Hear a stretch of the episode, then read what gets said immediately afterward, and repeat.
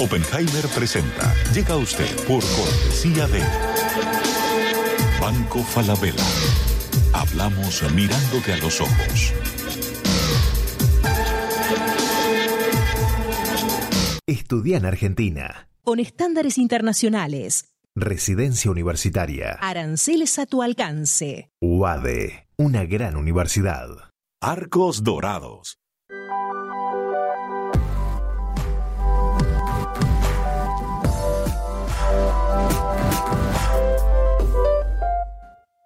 ¿Sabías que según un estudio de la Universidad de Oxford, casi la mitad de los trabajos actuales podrían dejar de existir en 10 años? La inteligencia artificial llegó para quedarse. ¿Cómo te va a afectar la automatización? ¿Cuáles son los trabajos del futuro? Andrés Oppenheimer te lo cuenta en su nuevo libro, Sálvese quien pueda. Y no te quedes atrás. Encuéntralo en librerías.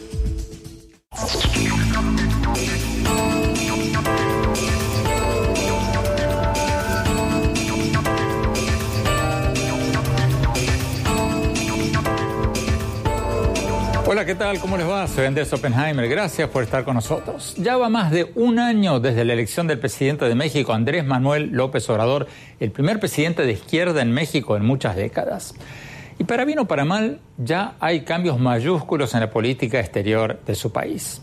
López Obrador invitó a su toma de posesión al presidente de Venezuela, Nicolás Maduro, y se declaró neutral sobre la crisis de Venezuela después de que el anterior gobierno de México había firmado una declaración junto con las democracias más grandes de América Latina, declarando a Maduro un presidente ilegítimo.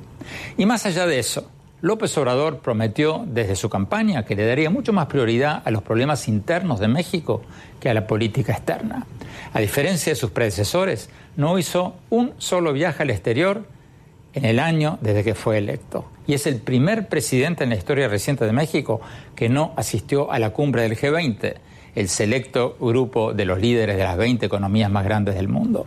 En lugar de ir a la reciente cumbre del G20 en Osaka, en Japón, a la cual asistieron el presidente Trump, los presidentes de China, de Rusia, de Alemania, varias otras potencias mundiales, López Obrador mandó a su secretario de Relaciones Exteriores en su lugar. Y ahora el partido político de López Obrador, Morena, está planteando cerrar las oficinas comerciales de México en Estados Unidos, en Japón, en China, para ahorrar dinero que podría ser destinado a los pobres. Entonces, la gran pregunta es si México se está aislando del resto del mundo. ¿Le conviene a México perder oportunidades como la de reunirse de tú a tú con los líderes mundiales, los presidentes de las principales potencias del mundo? ¿Le conviene cerrar sus oficinas comerciales en los principales mercados del mundo? ¿O son medidas populistas para el aplauso de la tribuna pero que pueden frenar el crecimiento de las exportaciones y costarle muy, pero muy caro a México a mediano y largo plazo. Hoy vamos a analizar todo esto con el expresidente mexicano Felipe Calderón, que se ha convertido en uno de los principales críticos del gobierno de López Obrador. Le vamos a preguntar sobre los cambios en la política exterior de México, sobre Venezuela, sobre los recientes acuerdos migratorios eh, del gobierno de López Obrador con el presidente Trump, sobre la economía de México y varios otros temas. Y vamos a contrastar lo que nos diga el expresidente Calderón con un hombre muy cercano al presidente López Obrador, el presidente de la Comisión de Relaciones Exteriores del Senado de México, Héctor Vasconcelos. Es uno de los fundadores del partido oficialista Morena. Le vamos a preguntar también sobre la renuncia del exsecretario de Hacienda de México, Carlos Ursúa, que sacudió al país hace muy pocos días. Bueno, empecemos con la entrevista que le hicimos hace pocas horas al expresidente Felipe Calderón. Veamos.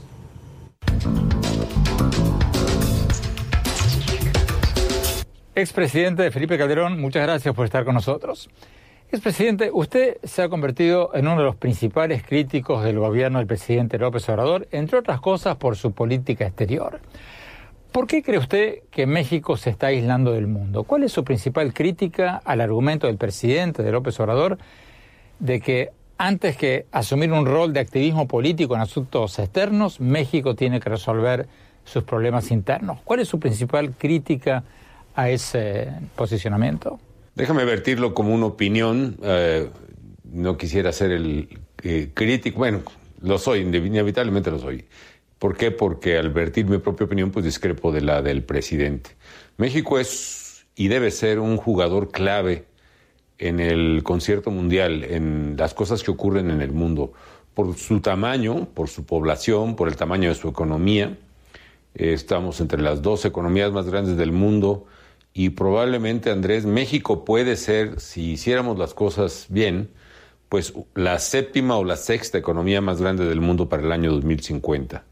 México tiene que estar en las decisiones mundiales y no por jugar un protagonismo o un afán protagónico, sino porque las decisiones mundiales nos afectan a los mexicanos y tenemos que ser actores y no espectadores en lo que está pasando.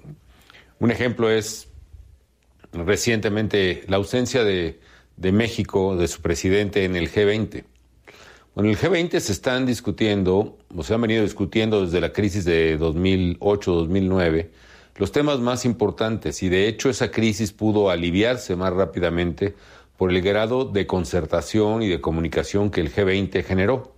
Hoy que se está discutiendo, Andrés, se está discutiendo el comercio, la amenaza de guerra comercial desatada por la insensatez del presidente de Estados Unidos, Donald Trump, de cerrar o de utilizar el comercio como amenaza y como instrumento contra otros países, y eso se ha constituido ya en la mayor amenaza al desempeño de la economía mundial.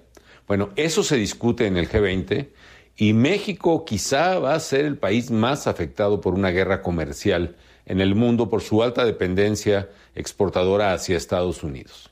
¿Qué pudo haber hecho el presidente de México en el G20? En primer lugar, vertir su opinión y su presencia precisamente donde están los líderes del mundo que representan al 85% del Producto Interno Bruto Mundial que representan al 75% eh, del comercio mundial, a las dos terceras partes de la humanidad, en fin, dar la voz de México, generar ahí un consenso, con la excepción de Donald Trump, desde luego, pero generar un consenso que hubiera presionado a Estados Unidos internacionalmente, un consenso a favor del comercio libre y en contra de la guerra tarifaria de Donald Trump, e incluso algunos gestos, Andrés, por ejemplo, el solo hecho que el presidente de México se hubiera reunido en privado, en una bilateral con el presidente de China, hubiera sido un elemento de negociación poderosísimo para México frente a Donald Trump. El presidente López Obrador ha dicho que envió a su canciller, al secretario de Relaciones Exteriores Marcelo Ebrard, y que, bueno, por lo tanto, no hacía falta que fuera él personalmente. ¿Qué responde a eso? ¿Por qué era tan importante que fuera el presidente en persona? Te lo digo con toda sinceridad, Andrés. Asistí a varias juntas del G20.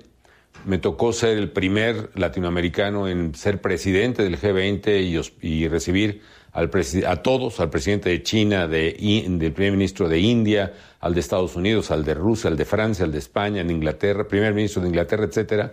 Todos vinieron a México. Y sé de esas reuniones que los representantes son irrelevantes. Nadie, nadie, ninguno de esos presidentes o primeros ministros le hace caso a un canciller. Lo reciben por una cortesía en la mesa, pero nada más. Y si tú observas las redes sociales del propio Marcelo Ebrard y su línea de publicidad o la persona que le maneja medios, no hay una sola foto de Marcelo Ebrard que se haya tomado en una reunión bilateral en serio. Todas son fotos de pasillo, sí publicó una serie de fotos con una serie de, de presidentes y primeros ministros, una, la primera de ellas con Donald Trump, lo cual muy sonriente y se me hizo además hasta de pena ajena, caray. Pero todas son de pasillo, es como si hubiera un fan, ¿no? O, o, un estudiante de preparatoria recolectando autógrafos en la reunión y pidiéndoles un selfie a cada uno de los primeros ministros en los pasillos. La presencia de un canciller con todo respeto, es irrelevante en esas reuniones y se perdió una oportunidad de oro, repito, para que México diera su voz, generara consensos en favor de México, que hacerlo en favor del comercio mundial, por ejemplo, es en favor de México, de rechazo a la política de guerra arancelaria de Donald Trump, de reuniones estratégicas bilaterales precisamente para neutralizar el poder de Estados Unidos. Todo eso se puede hacer en un G20. El presidente López Obrador no ha salido del país desde su elección, diciendo que primero hay que resolver los problemas internos de México, la pobreza, la corrupción. ¿Qué hay de malo en eso? Evidentemente nadie está en contra de que el presidente le preste atención a sus problemas y los resuelva, pero es un hecho también, Andrés, que en este mundo globalizado, en esta interacción bárbara eh, que tenemos todos, que somos sociedades abiertas, de medios abiertos, yo estoy aquí hablando contigo desde la Ciudad de México, tú estás en Estados Unidos y nos están escuchando probablemente gente en todo el continente viendo. Esta, esta globalidad, esta evolución de un mundo que se ha vuelto cercano, se ha vuelto eh, verdaderamente inmediato, requiere una interacción mundial.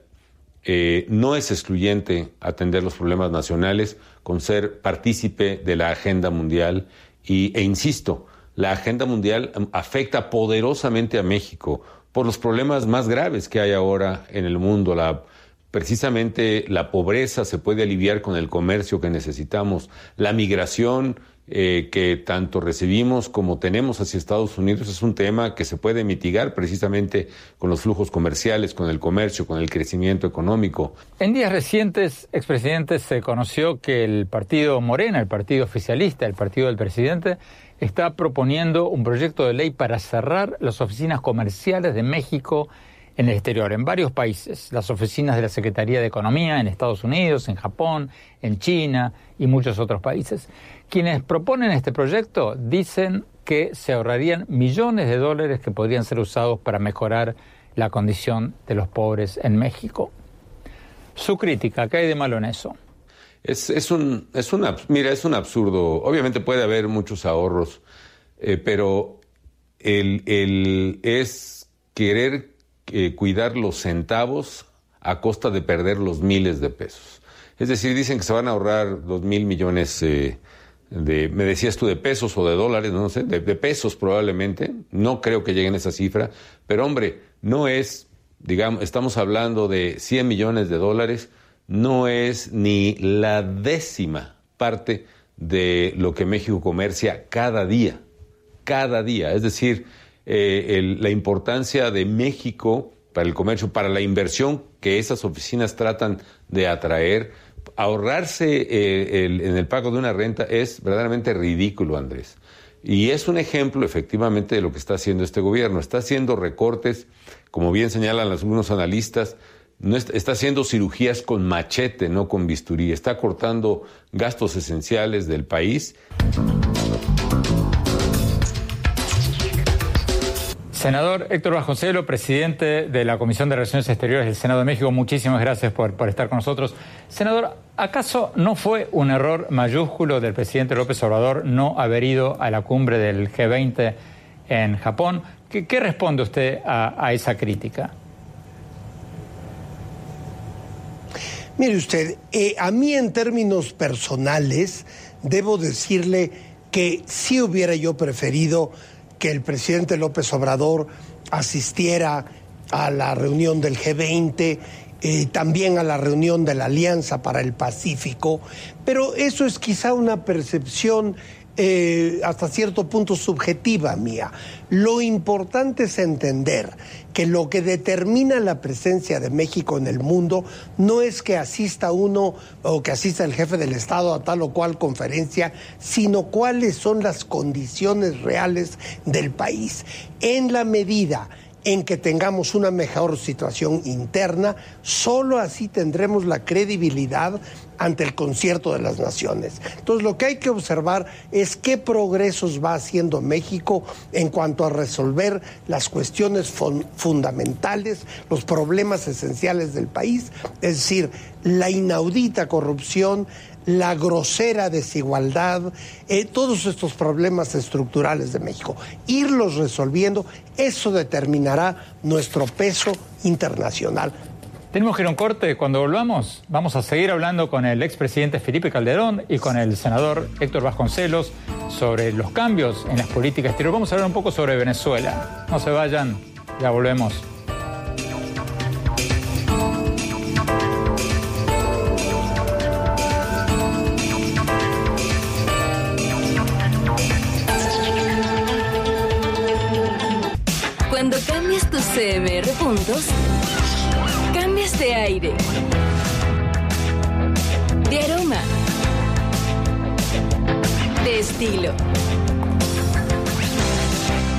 De ritmo.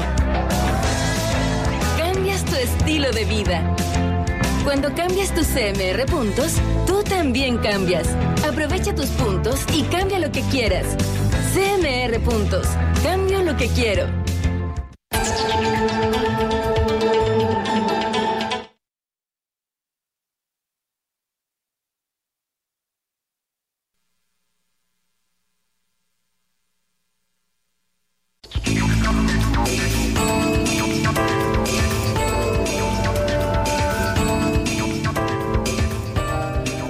Gracias por seguir con nosotros. Estamos hablando sobre el giro en la política exterior de México desde la toma de posesión de Andrés Manuel López Obrador, el presidente de México. Estamos hablando con el expresidente Felipe Calderón, uno de los críticos más visibles del gobierno de México, y con el presidente de la Comisión de Relaciones Exteriores del Senado de México, el senador eh, Héctor Vasconcelos, un hombre cercano al presidente López Obrador. Sigamos viendo la entrevista con el expresidente Calderón. Veamos.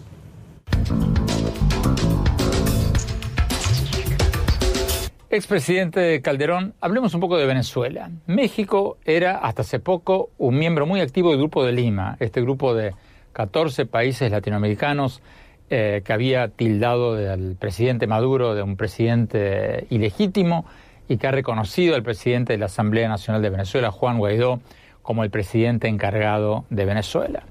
López Obrador no se retiró del toro, pero dio marcha atrás de este grupo de Lima y se ha proclamado neutral sobre Venezuela. ¿Cómo califica usted la postura de López Obrador sobre Venezuela? ¿Está apoyándolo a Maduro o simplemente se mantiene al margen, es sincero en su neutralidad y se está concentrando en la política interna porque no le interesa mucho lo de Venezuela? Ese es el pretexto, la política interna, pero la verdad mantenerse al margen en una situación como la venezolana significa estar en favor de Nicolás Maduro y de su dictadura definitivamente. A mí me parece muy interesante, por ejemplo, eh, que ahora el gobierno mexicano está apelando tanto a decir, allá están los órganos internacionales, no intervenimos, etcétera. Hay una intervención muy, muy clara. Eh, bueno, hay un, hay un, por ejemplo, un dictamen, un informe de Michelle Bachelet de Naciones Unidas, de la Comisión de Derechos Humanos, demoledor acerca de la situación que están sufriendo los venezolanos. Y ya México no puede, no puede alegar la neutralidad para desacatar o cerrar los ojos hacia esa tragedia que está ocurriendo en Venezuela. Eh, la neutralidad así se vuelve entonces complicidad, a mi punto de vista, y México debe rectificar ese camino, debe volver a ser un activo promotor de la democracia y los derechos humanos en el mundo en general y desde luego no, no podemos cerrar los ojos simplemente a la tragedia y a la barbarie que está sufriendo el pueblo venezolano. ¿Usted cree que el informe de la alta comisionada de Derechos Humanos de las Naciones Unidas, de Michelle Bachelet, la expresidenta de Chile, va a llevar al presidente López Obrador a reconsiderar su postura sobre Venezuela? No, definitivamente no. Es una pena que eh, de hecho, el presidente acaba de hacer una declaratoria muy, muy crítica, muy lamentable respecto de una recomendación de la Comisión Nacional de Derechos Humanos en México que determinó que el cierre de un programa público fundamental, las estancias infantiles, por ejemplo, violaba derechos de los niños y ordenaba o, o pedía a la Comisión de Derechos Humanos que se restableciera dentro de ciertos márgenes y la respuesta del gobierno mexicano fue de insulto y de desprecio a la comisión y pienso por desgracia que eso ocurriría también con el informe, ocurrirá tarde o temprano con el informe de Michelle Bachelet. Mientras tanto, hay eh, miembros del Congreso y, la propia presidenta de Morena, el partido del presidente, que son abiertamente eh, promotores del chavismo y el madurismo, si es que puede existir eso, eh, abiertamente promotores y defensores apologéticos de la dictadura eh, eh, terrorífica de Nicolás Maduro.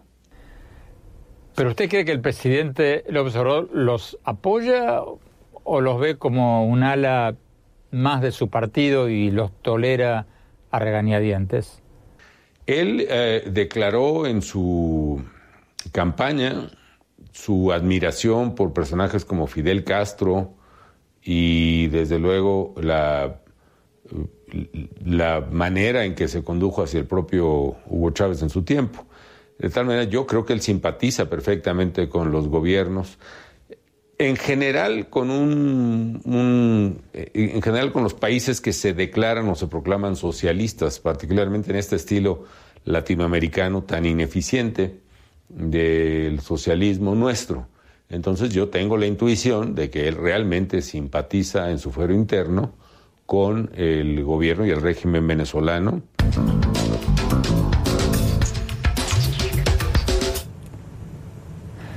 Senador Bajoncelos, eh, usted seguramente va a argumentar que México está haciendo lo correcto porque el artículo 89 de la Constitución mexicana eh, exige la no intervención en asuntos internos de otros países, pero como usted bien sabe, lo hemos eh, conversado en otra entrevista, ese mismo artículo de la Constitución mexicana exige el respeto, la protección y la promoción de los derechos humanos.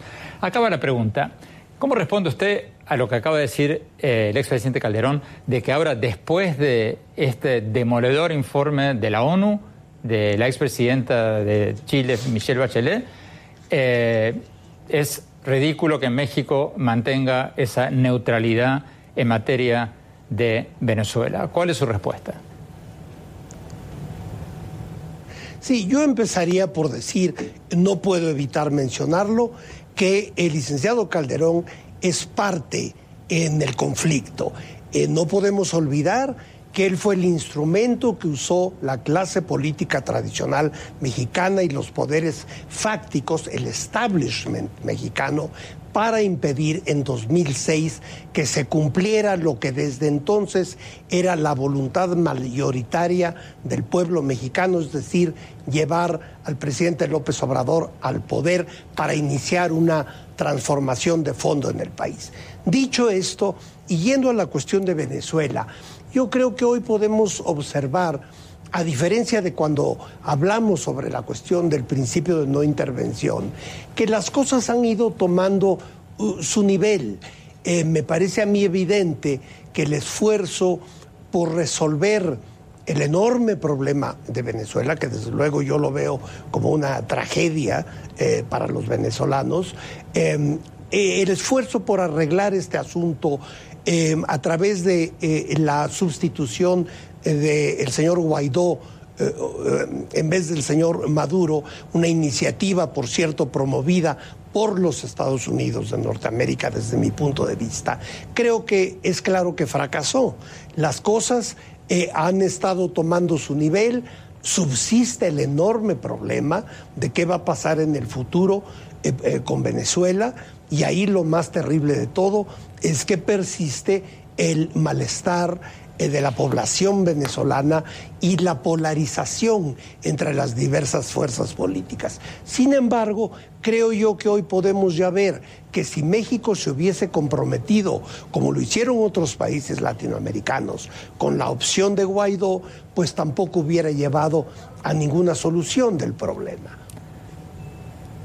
Pero, senador, eh, no me ha contestado la pregunta. Eh, la pregunta era sobre la neutralidad del gobierno actual de México. ¿Se puede ser neutral cuando el informe ah. de la ONU de la expresidenta Bachelet, que por cierto es una integrante del Partido Socialista, no se la puede acusar de ser una vocera de la CIA ni nada de eso, eh, habla de crímenes de Estado semejantes a los de las dictaduras de Argentina y de Chile de los años 70? O sea, el informe no dice eso, pero las cifras que da son muy parecidas. Entonces, acaba la pregunta, la misma de antes. Eh, ¿Va a rectificar México esa postura de neutralidad para convertirla en una condena categórica a las, los asesinatos masivos que según las Naciones Unidas están ocurriendo en Venezuela? Yo le diría dos cosas. En mi opinión, como legislador, no como miembro del Poder Ejecutivo, yo deploro profundamente la situación de los derechos humanos en Venezuela. Ahora, México se rige en su política exterior por ciertos principios de los que ya hemos hablado y estos principios no se alteran por un reporte u otro, por grave que sea. Hay concepciones que vienen de nuestra historia, como ya he tratado de explicarlo en otras ocasiones, y estos son permanentes, son principios que han regido la política exterior de México por muchos decenios eh, y se sostendrán en cuanto que, a que además de todo son mandatos constitucionales. Pero insisto, en lo personal como legislador, eh, a mí me eh, asombran los datos que eh, la expresidenta Bachelet mencionó en su informe. Por cierto, nosotros hemos estado, tanto el Poder Ejecutivo como el Poder Legislativo mexicanos, muy cerca creo yo, de la eh, señora Bachelet, ya visitó el Senado hace poco, eh, le hicimos ahí una recepción que corresponde a la extraordinaria carrera que ella ha desplegado a lo largo de su vida, de manera que yo respeto mucho su informe. Tenemos que ir a un corte. Cuando hablamos, vamos a preguntarle al expresidente Calderón qué opina del acuerdo migratorio del presidente López Obrador con Donald Trump. Y después le vamos a preguntar lo mismo al senador Héctor Bajoncelos. No se vayan, ya volvemos.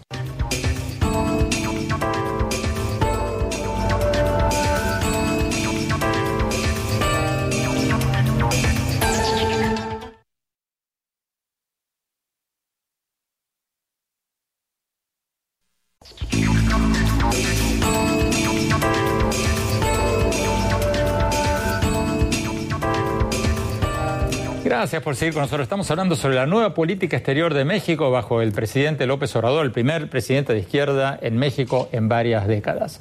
Sigamos viendo la entrevista con el expresidente Felipe Calderón, que se ha convertido en uno de los principales críticos del gobierno de México actual. Sigamos viendo la entrevista.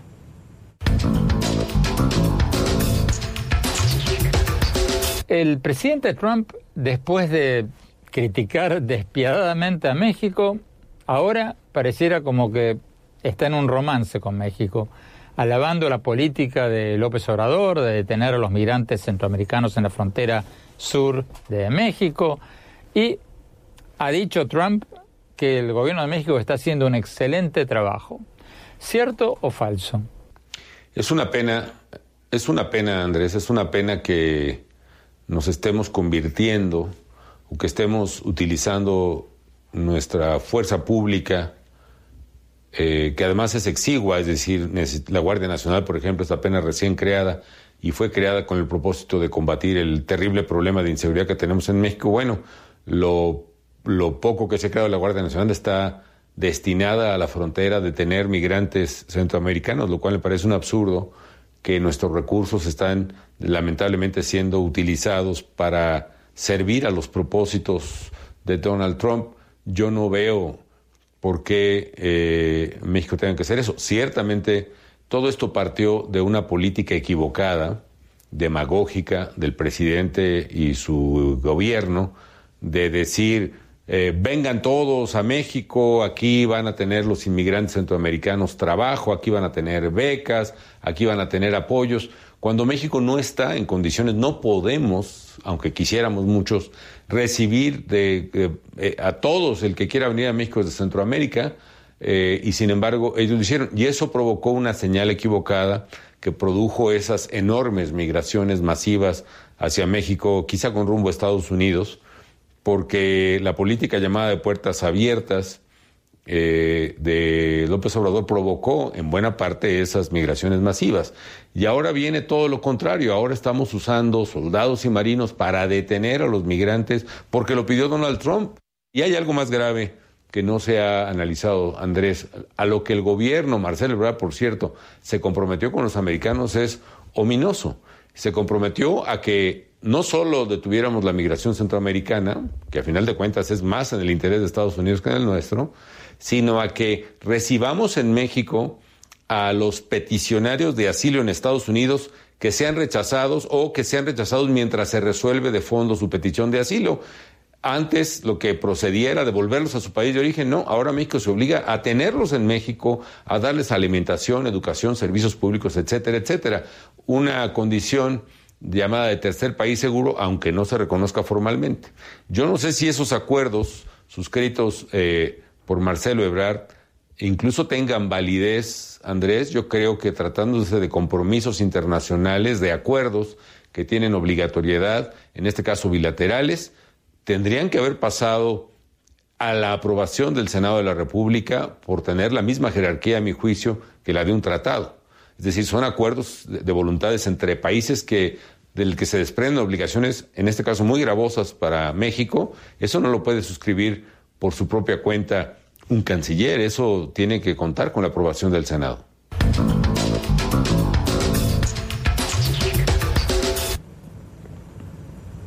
Senador Héctor Vasconcelos, usted lo acaba de escuchar, el expresidente Calderón dice que el acuerdo del canciller de México con Trump, con el gobierno de Trump sobre los migrantes centroamericanos, tendría que haber contado con la aprobación del Senado, del Senado de México.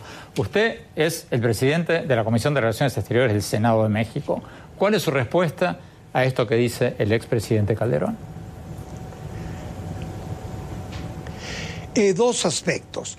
En primer lugar, el secretario Ebrard sí compareció ante el Senado de la República hace unas semanas y ahí encontró algunos cuestionamientos, pero en términos generales eh, contó con el apoyo del Pleno del Senado, incluso se estableció un grupo de trabajo de legisladores mexicanos para eh, apoyar las gestiones del secretario Ebrard en, en los próximos meses, en lo que venga en negociaciones futuras. Ahora bien, yo creo que para juzgar lo que ocurrió con ese acuerdo del 7 de junio pasado, hay que situarse en cuál era la situación en ese momento. El presidente Trump había amenazado con imponer aranceles del 5% inicialmente, nada menos que a todas las exportaciones mexicanas hacia los Estados Unidos.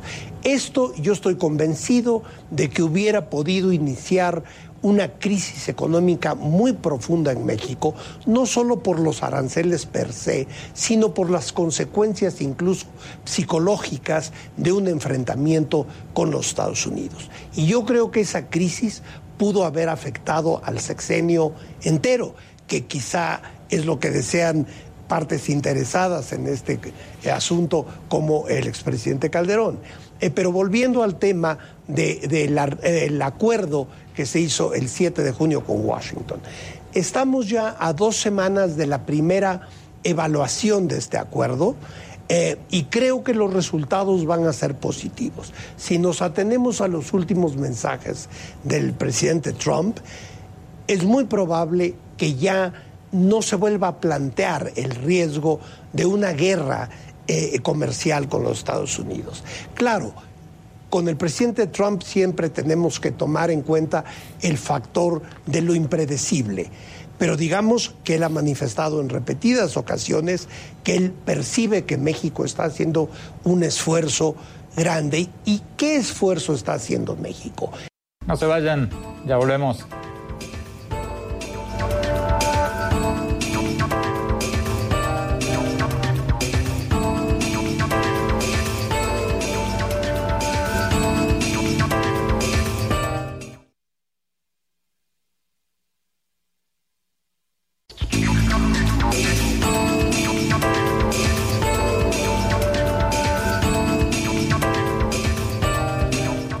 Gracias por seguir con nosotros. Estamos hablando sobre para dónde va México, sobre los cambios en la política exterior, entre otras cosas, de México desde la toma de posesión del presidente Andrés Manuel López Obrador, el primer presidente de izquierda en México en muchas décadas. Estamos hablando con el expresidente Felipe Calderón, que se ha convertido en uno de los críticos más visibles del nuevo gobierno de México, y con el presidente de la Comisión de Relaciones Exteriores del Senado de México, el senador del Partido Oficialista Morena, Héctor Vasconcelos.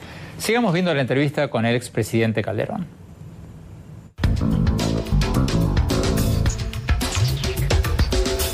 Finalmente, expresidente, hace pocos días el Banco de México dio a conocer una nueva encuesta de expectativas de crecimiento económico en México y volvió a mostrar una baja. Mientras que el año pasado se esperaba que este año, en el 2019, la economía creciera como un 2%, ahora ven un crecimiento menor del 1.1%. ¿Usted ve una caída mayor a la que se espera ahora de la economía mexicana o, no? Eh, pueden estar peor las cosas en términos económicos si el gobierno no rectifica, Andrés. Efectivamente, eh, cuando logramos superar la crisis económica de 2009, el país estaba creciendo a tasas arriba del 4, 4 y medio. En 2010 crecimos 5 y medio por ciento. Luego el gobierno del, presidente López Obrador prometió que creceríamos al 4 por ciento. Luego ya ajustaron y que creceríamos al 2, como bien dices, y creo que con dificultades vamos a llegar al 1 por ciento este año. Pero si el gobierno sigue ahuyentando la inversión, lanzándose todos los días en la mañana contra los inversionistas mexicanos o extranjeros, si sigue llamando a quien discrepa del gobierno como fifís, conservadores, intereses oscuros, mafias, eh, abusivos, etcétera, etcétera, nadie en su sano juicio va a invertir un peso en México y eso evidentemente que va a frenar la economía. Tú sabes que se está hablando a nivel mundial de la posibilidad de una recesión global hacia 2020. Si eso se junta con, este, con esta amenaza, con esta falta de certidumbre en México, con, con, con, esta actitud que está ahuyentando capitales del país, evidentemente que nuestra economía va a estar en serios problemas. Ya el primer trimestre del año ni siquiera crecimiento económico registró. Crecimos, o entre comillas, o la tasa de crecimiento fue menos negativa, menos 0.2%. Alguna vez el presidente le llamó una cifra como esta, que está eh, a una tasa de menos cero, pero en fin, es una tasa que la economía está contrayendo. Si eso se prolonga, como sabes, otros dos trimestres estaríamos hablando ya de una recesión. ¿Qué vendrá en el segundo trimestre del año? No lo sé, pero tenemos un dato. En algún momento de mi gobierno, y también se repitió con el presidente Peña Nieto, se llegaron a crear cerca de 100 mil empleos por mes formales, es decir, registrados en el Seguro Social.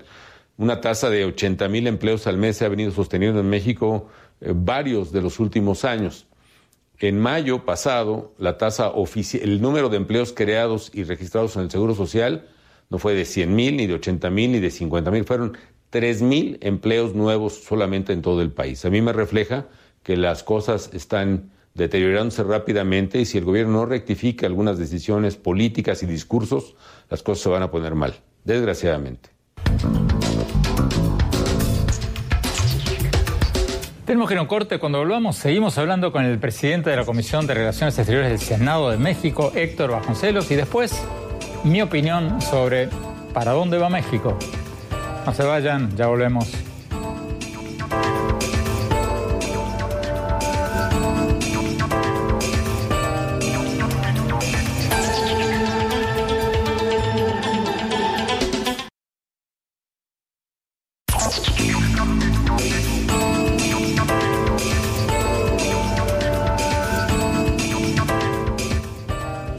Gracias por seguir con nosotros. Estamos hablando con el expresidente de México, Felipe Calderón, uno de los críticos más visibles del gobierno del presidente López Obrador, y con el senador Héctor Vasconcelos, presidente de la Comisión de Relaciones Exteriores del Senado de México, un hombre cercano al presidente López Obrador.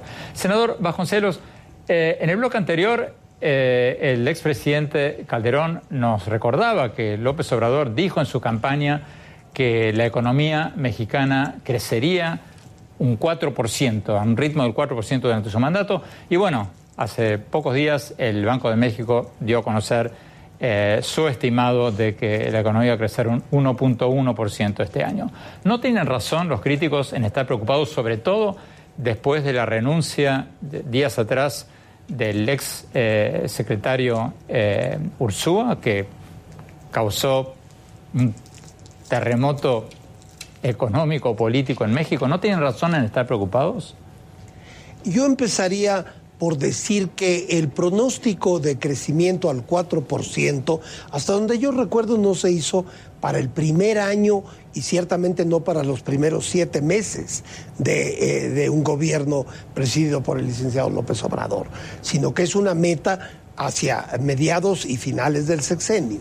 Ahora bien, y yo creo que lo que hay que subrayar es que en tan solo siete meses del gobierno se han dado pasos que contribuyen en el mediano y largo eh, plazo de manera fundamental a la salud de la economía mexicana. Me refiero a que desde el día uno se inició una guerra frontal contra la corrupción, por ejemplo. Eh, se redujo el costo del gobierno de manera dramática. Se eliminaron todas las canonjías y el dispendio escandaloso que habían venido desarrollando en las, y llevando a cabo, viviendo con ella, con ella en los últimos gobiernos mexicanos.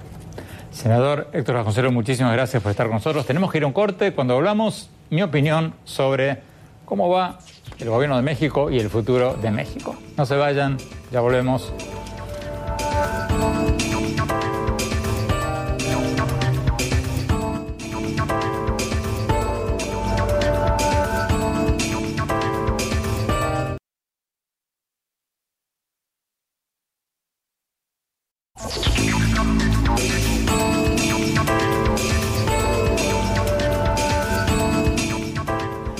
Muchas gracias por seguir con nosotros en este programa donde hablamos con el expresidente de México, Felipe Calderón, y con el presidente de la Comisión de Relaciones Exteriores del Senado de México, Héctor Vasconcelos, sobre los cambios en México bajo el gobierno de Andrés Manuel López Obrador, el primer presidente de izquierda en México en muchas décadas. Mi reflexión sobre lo que escuchamos de ambos. Visto desde afuera, yo creo que López Obrador tiene razón en su diagnóstico de que México es uno de los países más desiguales del mundo y que le hacía falta una corrección para distribuir la riqueza más equitativamente y darle más oportunidades a los pobres. Hasta ahí vamos bien, pero me preocupan algunas cosas. Me preocupa, por ejemplo, que el presidente de México no haya asistido a la cumbre del G20 me preocupa que haya reducido su participación activa en el Grupo de Lima para restaurar la democracia en Venezuela, que el partido oficialista Morena quiera cortar las misiones comerciales de México en el exterior, porque si México se aísla del mundo, va a poder exportar cada vez menos y la pobreza, en lugar de reducirse, va a aumentar. Pero quizás lo que más me preocupa de México son las nuevas políticas de López Obrador que podrían significar una marcha atrás en materia de educación, de innovación, de ciencia y de tecnología. En educación es preocupante que López Obrador haya decidido eliminar la reforma educativa, que, aunque no fuera perfecta, exigía evaluaciones periódicas a los maestros por instituciones evaluadoras independientes, en lugar de de por instituciones manejadas o influidas por los sindicatos de maestros. Porque sin maestros académicamente preparados, sin maestros capacitados, México no va a poder tener una población de gente capacitada para exportar productos cada vez más sofisticados y se va a quedar cada vez más atrás de China y otros países manufactureros. En materia de ciencia y tecnología, es preocupante que según reportó el diario Universal, el Plan de Desarrollo Nacional de cinco años de López Obrador, del 2019 al 2024, tiene 228 páginas y solo cinco renglones dedicados a la ciencia, a la tecnología y a la innovación. Solo cinco renglones. Y esos cinco renglones yo los leí. Son apenas un listado de buenas intenciones sin planes concretos. En un mundo globalizado en que el trabajo mental vale cada vez más, y el trabajo manual vale cada vez menos, y en el que los países que exportan productos de alta tecnología crecen muchísimo más que los que exportan productos básicos o materias primas, México tendría que apostarle todo a la educación, a la innovación, a la ciencia y a la tecnología. De ese plan nacional de 228 páginas, casi todas deberían estar orientadas a estos rubros, porque son los que van a hacer crecer o no crecer y los que van a hacer o deshacer el futuro de México. Bueno, se nos acabó el tiempo. Los invito a visitar mi blog en el sitio web andresopenheimer.com. Si se registran ahí, les vamos a mandar por email todas las semanas mis columnas del Miami Herald y nuestros más recientes programas de televisión.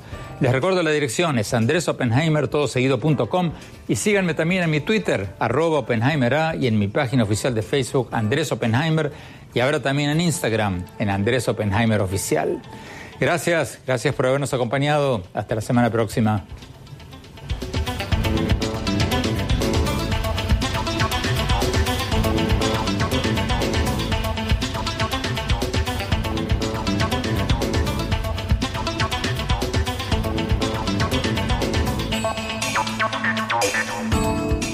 Oppenheimer presenta. Llega usted por cortesía de Banco Falabella. Hablamos mirándote a los ojos. Estudia en Argentina. con estándares internacionales. Residencia Universitaria. Aranceles a tu alcance. UADE, una gran universidad.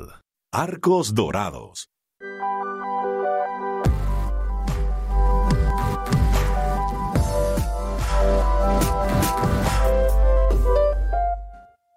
¿Sabías que según un estudio de la Universidad de Oxford, casi la mitad de los trabajos actuales podrían dejar de existir en 10 años? La inteligencia artificial llegó para quedarse. ¿Cómo te va a afectar la automatización? ¿Cuáles son los trabajos del futuro? Andrés Oppenheimer te lo cuenta en su nuevo libro, Sálvese quien pueda. Y no te quedes atrás. Encuéntralo en librerías.